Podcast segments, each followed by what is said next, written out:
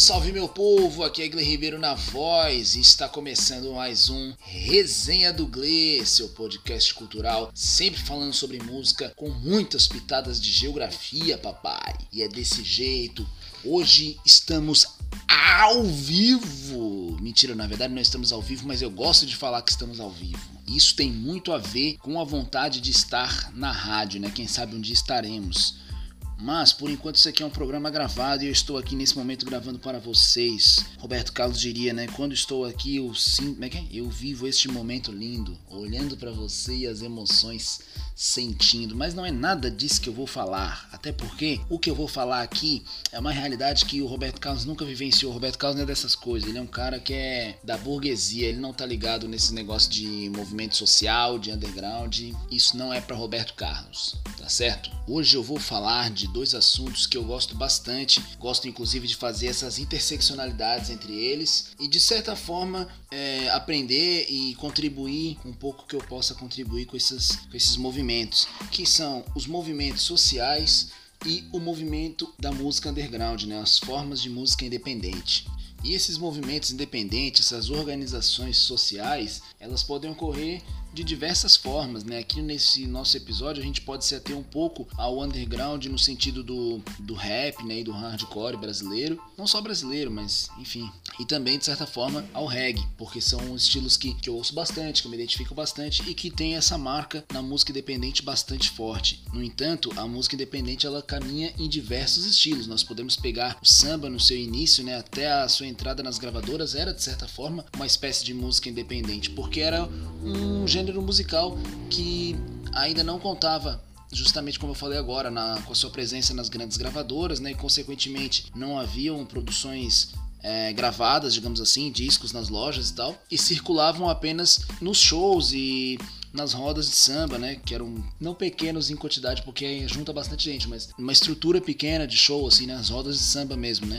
Acompanhada de celebrações, coisas mais regionais, assim. E, e é muito pouco lembrado enquanto um movimento de música independente, mas era um puta movimento musical independente. Sobretudo um movimento que caminhou bastante com a oralidade, né? Porque ele se encontra em praticamente todos os estados do Brasil e até 40, 50 anos atrás tinha uma presença muito pequena na mídia e até mesmo hoje em dia tem uma presença pequena na mídia também, né?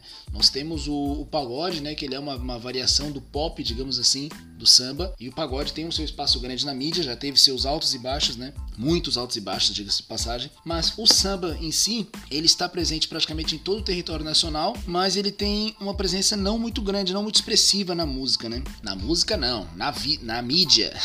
não, na música o samba é muito expressivo. Que isso, jamais vou falar que o samba não é expressivo. Mas então a gente consegue perceber que os movimentos musicais eles vão se organizar então de acordo com as suas demandas e possibilidades, né? Quando o, o mercado tradicional, né, o mercado das gravadoras e dos veículos de mídia tradicionais é, vem a se apropriar desse movimento, é porque esse movimento ele já tem força nas ruas, digamos assim, né? Ele já tem uma base de público forte, ele já tem um potencial de consumo forte. E aí essas, essas grandes empresas, nessas né, grandes labels, digamos assim, elas vão enxergar ali possibilidade de rentabilidade e vão vir a contratar esses artistas e com o passar do tempo vai havendo uma mudança natural ou não nos paradigmas desse gênero, né? E aí ele vai ganhando uma versão mais comercial, mais popular, né? Vai se tornando pop, vai se tornando comercial. Não no sentido pejorativo da palavra, mas no sentido literal mesmo. Vai, vai sendo uma coisa que, que é mais é, aproveitável no sentido comercial. E nós podemos nos ater também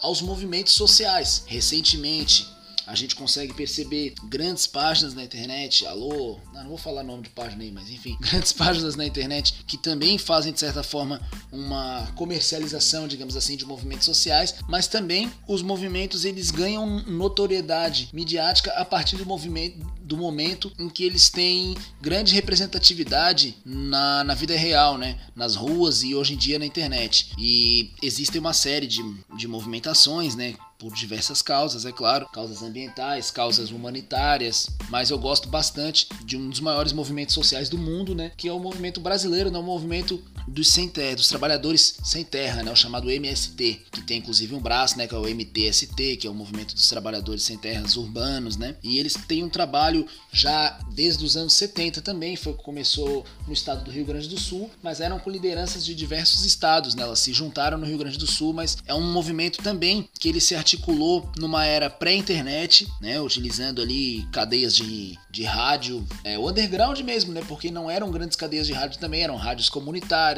é, rádios mais, mais locais, mas faziam uma interligação entre essas emissoras de rádio e interligação também entre a mídia impressa, né, jornal, os memorandos, né, os ofícios, cartas, telegramas. Os caras faziam uma movimentação ali por essa mídia precarizada na época e hoje em dia eles estão nas redes sociais, né? Eles têm lá seus sites, blogs, perfis nas redes sociais, é, eles têm os seus setores de comunicação, né? O MST é um movimento muito organizado, né? Eles se dividem em várias frentes, inclusive a frente de organização, de desculpa, frente de comunicação, ela é bem ativa, né? Eles ainda trabalham com rádios, ainda trabalham com mídia impressa, mas eles estão também na internet. E é muito interessante a gente observar que tanto no caso dos movimentos sociais como dos movimentos musicais, eles não só recebem notoriedade midiática tradicional a partir do momento em que eles já estão fortes nas ruas, mas eles também só são fortes nas ruas e só perduram e se concretizam, digamos assim, enquanto movimentos a partir de uma demanda em comum de pessoas independente de barreira geográfica, né? Por exemplo, o, o movimento brasileiro sem terra, ele surgiu no Rio Grande do Sul, como eu já repeti, mas a demanda de,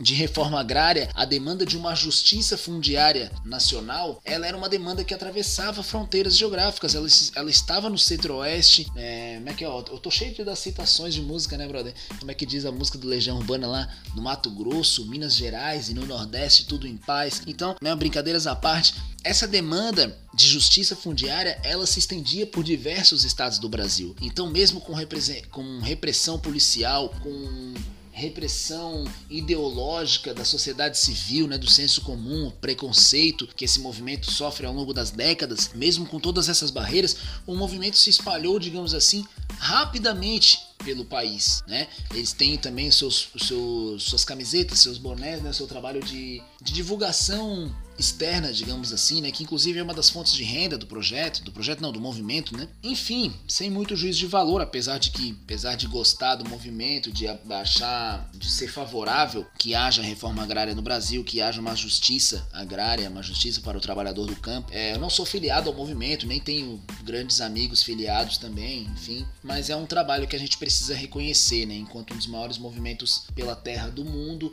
e uma das maiores organizações independentes do mundo. O mesmo reflete na cultura hip hop, né, que é uma cultura que também chegou no Brasil nos anos 80, né, mais precisamente ali na região de São Paulo, né, na região central de São Paulo, e em poucas décadas se espalhou por todo o país, também precarizadamente, né, não, não estavam sob o, os holofotes midiáticos, o, é, o bagulho se, se espalhou através de fita cassete, CD emprestado, posteriormente pendrive, rádios independentes, rádios comunitárias, rádios escolares. Inclusive, um grande abraço para as rádios escolares, é, rádios comunitárias fazem um trabalho sensacional no país inteiro. É a mídia que chega nos confins do país mesmo. E o rap também passou por essa mesma situação. Ele passando por todo o preconceito, toda a repressão policial, toda a precarização, toda a exclusão das casas de show, exclusão dos espaços de mídia ele se difundiu nacionalmente, ganhou muita força justamente nessa questão das demandas em comum, né? Em todas as capitais brasileiras, digamos assim, haviam jovens periferizados que sofriam violência policial, que sofriam com a evasão escolar, sofriam com a, o desemprego, a precarização do mercado de trabalho. Então, aquela letra, né, lá do início, né, Racionais, MV Bill, Sabotagem, Facção Central, enfim, todos esses artistas essas letras elas batiam forte, né? A pessoa se identificava e aquilo ia passando, né? Ia se divulgando de maneira sincera e maneira independente mesmo. E com certeza foi um movimento natural também, sem juízo de valor, que quando eles, esse movimento estava muito forte nas ruas, notoriamente a grande mídia foi vendo possibilidades, né? Foi vendo possibilidades de, de êxito financeiro e aí es, esses artistas foram contratados por grandes gravadoras, né? É, não os mesmos que eu citei agora, mas outros artistas, né? Nós temos até lá desde os anos 90 já, por exemplo, Gabriel Pensador, que já lançou CD por gravadora nessa época, o próprio Planet Ramp, posteriormente Marcelo D2 em carreira solo. Então foram modificações que o estilo veio sofrendo, né? O, o, o rap, né? A cultura hip hop como um todo.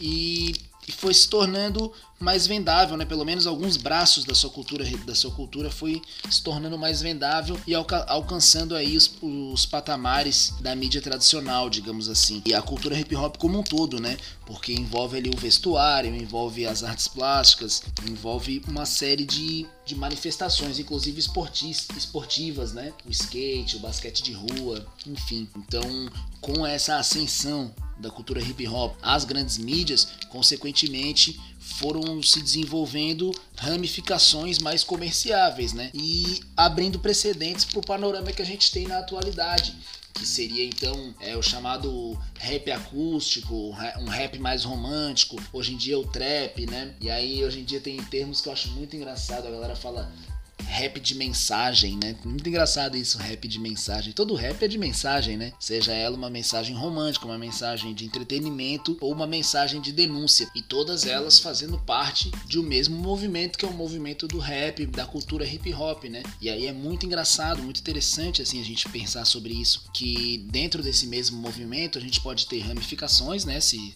essas maneiras de fazer esse estilo dentro dessa cultura, né? Dentro desse paradigma cultural e dentro desse mesmo movimento também nós podemos ter então a, a sua vertente comerciável e a sua vertente não comerciável, mas comercializada também muitas vezes comercializada no mercado independente, é claro, porque é um paradigma bastante interessante.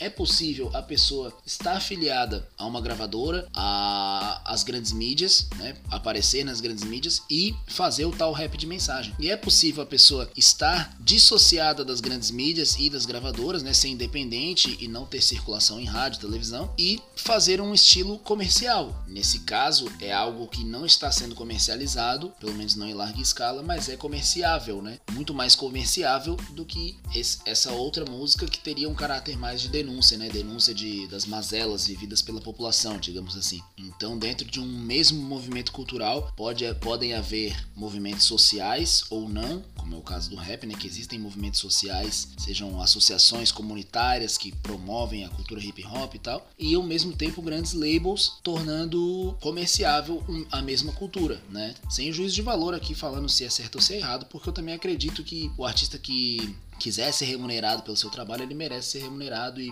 muito bem remunerado. Não, não sou muito da onda de dizer, ah, fulano se vendeu. Eu acredito que se a arte dessa pessoa vale milhões, ele tem que receber milhões mesmo. Existem outros movimentos interessantíssimos também, que são organizações vindas do underground e que passam a ter uma circulação muito grande e continuam no underground, no entanto, com cifras de faturamento consideráveis e não só faturamento, mas um caráter ideológico, né, uma autoridade, digamos assim, dentro do movimento bastante forte, como é o caso das novas dos novos selos, né, as novas novos agrupamentos aqui presente na cultura hip hop, sobretudo aqui do Brasil tem bastante, né? Que seria o próprio né, a Pineapple, é, a um quilo, coletivo um quilo, é, o próprio Condizila, né, que é mais do funk, mas é uma produtora de vídeo, né, uma das maiores produtoras de vídeo da América Latina, né, e são iniciativas independentes, né, que passaram a ter muito poder. Ah, o Laboratório Fantasma também, né, do Emicida, são iniciativas independentes que hoje em dia ainda são independentes, né, não tem ligação direta institucional às grandes empresas multinacionais, mas que elas têm hoje uma representatividade de poder ideológico e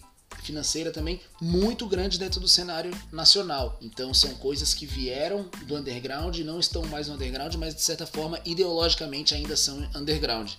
Isso é bem interessante. Sendo assim, é, tanto os movimentos musicais como os movimentos sociais são um enorme instrumento de luta, né? um instrumento de, diria até de sobrevivência, independente das grandes cadeias comerciais, e com certeza são fontes de inspiração e de aprendizado, não só para mim, mas para todos nós, que visamos de maneira ou outra atuar sempre nessa difusão do conhecimento, da cultura, das artes, do ensino de maneira geral, né? É muito importante que a gente exerça esse nosso papel de aprender, ensinar e compartilhar sempre e da maneira com que a gente pode, né? Utilizando os canais de comunicação que a gente tiver disponível, né? As redes sociais, as plataformas digitais, que são de certa forma grandes empresas, mas que não nos impedem diretamente de botar na rua nossos trabalhos. E utilizando também os canais da rua, digamos assim, assim que possível, né, assim que tiver sanitariamente disponível, desenvolvendo, né, ações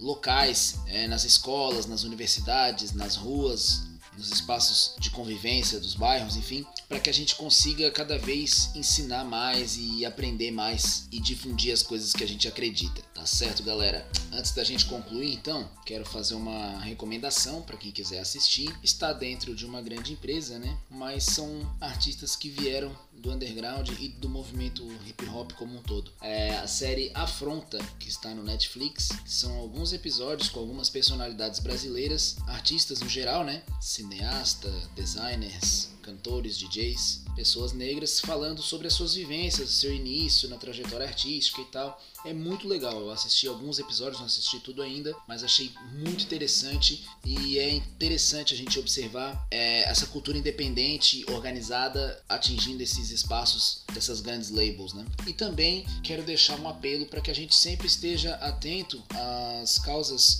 sociais que a gente acredita e, sobretudo, as causas, não só as que a gente acredita, mas as que a gente sabe que são legítimas, né, como a dos povos originários. Né? O Brasil está passando por um momento bastante difícil para os povos originários, né, os indígenas, quilombolas, ribeirinhos, camponeses, trabalhadores da terra no geral, agricultores familiares, né? Então é necessário que nós estejamos ao lado dessas pessoas que batalham tanto por uma vida mais digna e que passam por tantas provações e violências de diversos sentidos tá certo? Esse é meu apelo, essa é minha indicação. Mande esse episódio para quem vocês acreditam que vão gostar da mensagem. Dá um salve lá no Instagram, gle_ribeiro, ou também no e-mail que vai estar aqui na descrição do episódio. E é isso, um grande abraço, valeu, valeu, viva a democracia!